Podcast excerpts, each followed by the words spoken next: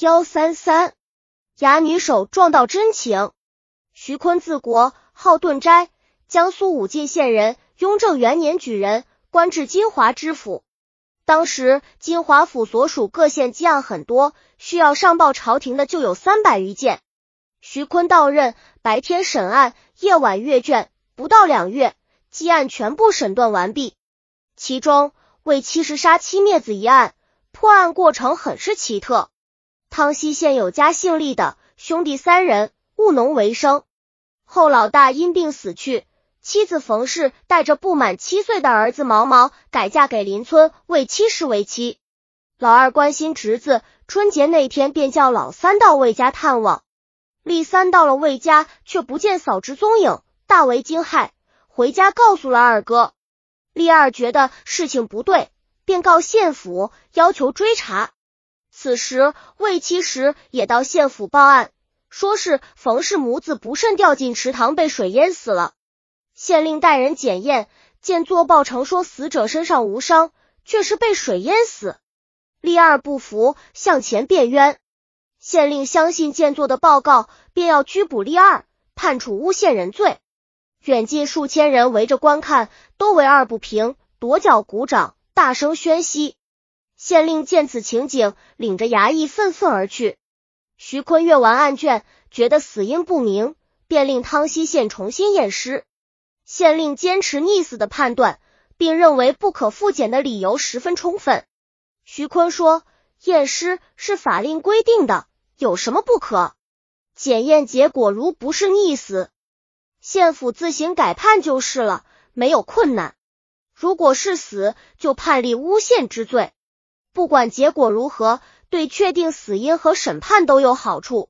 徐坤意识到此案在汤溪县令手中不会得到正确的解决，便扮成州府的官吏，假托奉知府之命到汤溪县清理户籍。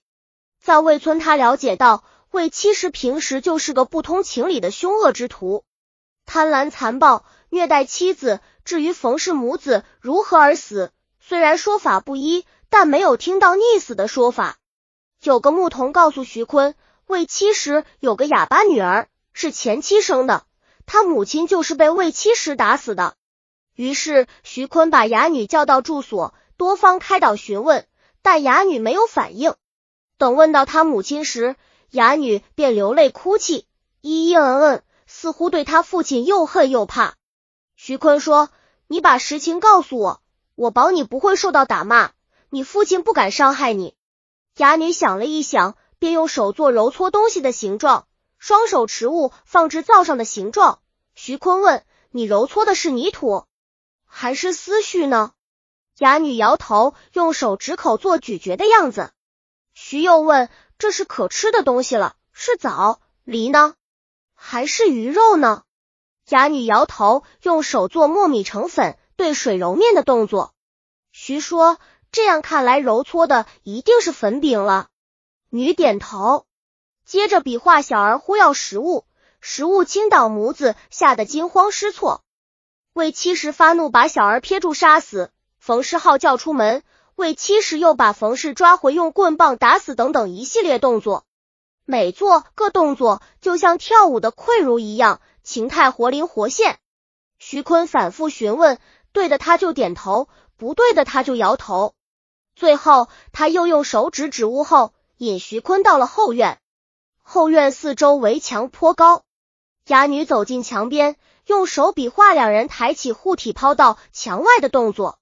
徐坤命人靠墙竖起梯子，登梯一看，墙外就是淹死冯氏梅子的水池。事情弄清之后，徐坤便传唤魏七十审讯，魏见不能再构罪行，便如实做了交代。原来大年三十晚上，冯氏在厨房蒸粉饼，毛毛攀钩炊具索要，不料将炊具弄翻，粉饼倒在地上。魏七十不容分说，抓住毛毛，劈头盖脸打了六七巴掌，毛毛当场死去。冯氏惊叫，七十急忙捂住冯氏的嘴，说道：“毛毛是被鬼打死的，不许胡说。”冯氏出门大嚷：“是你打死了我儿，怎么说是鬼？”七十赶出门外，回冯氏用棍棒将他打死。为七十连杀二命，知道问题严重，便将尸体隐藏起来，贿赂邻人不要泄露消息。等到出一例三前来探望，一定要见冯氏母子时，他方将毛毛放在冯氏怀里，投入水池。徐坤找来邻人询问，大家都以实相告，起官检验护体和交代的情况完全符合，事情真相大白，遂将为七十依法判处死刑。岳其剧《蛇玉龟剑补》编写。本集已经播放完了，喜欢的话记得订阅专辑，关注主播主页，更多作品在等你哦。